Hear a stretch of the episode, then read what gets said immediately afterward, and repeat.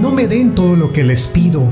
A veces solo pido para ver hasta cuánto podré tomar. No me griten, los respeto menos cuando me gritan y me enseñan a gritar a mí también. Y yo no quisiera gritar. No me den siempre órdenes y más órdenes. Si a veces me pidieran las cosas, yo lo haría más rápido y con más gusto.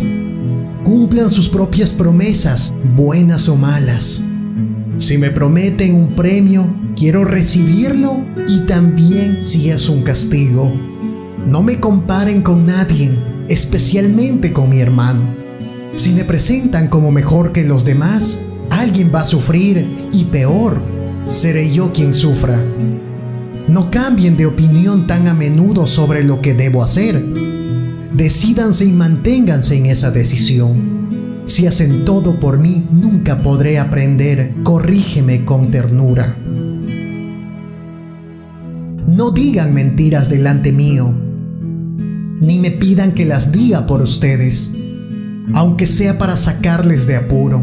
Está mal.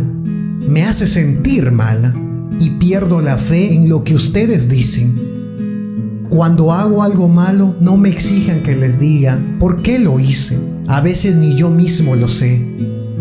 Si alguna vez se equivocan en algo, admítanlo. Así robustece la opinión que tengo de ustedes y me enseñarán a admitir mis propias equivocaciones. No me pidan que haga una cosa y ustedes no la hacen.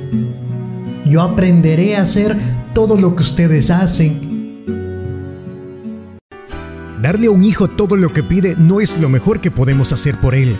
Esto hará un niño y un futuro adulto incapaz de valorar lo que tiene.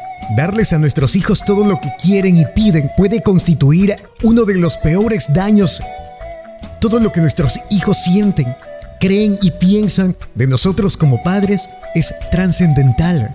En la vida nos elegirán a nosotros como modelo a seguir, para bien o para mal. Por ello, es importante ser un buen ejemplo para nuestros hijos y un modelo a seguir. Un hijo es un ser en la vida puesto en nuestras manos.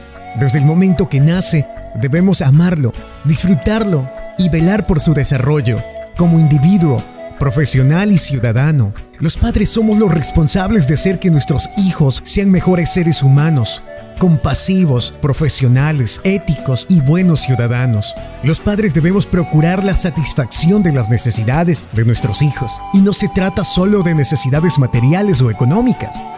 Necesidades físicas e intelectuales, mentales, emocionales, espirituales. Además, en especial las relacionadas con los valores, en definitiva, la educación de los hijos debe ser integral. Un padre modelo procura en todo momento una educación integral a sus hijos por igual. Y es que el objetivo final debe ser formar personas de carácter firme, independiente, éticos y sanos en todos los aspectos. Soy Wilson Monar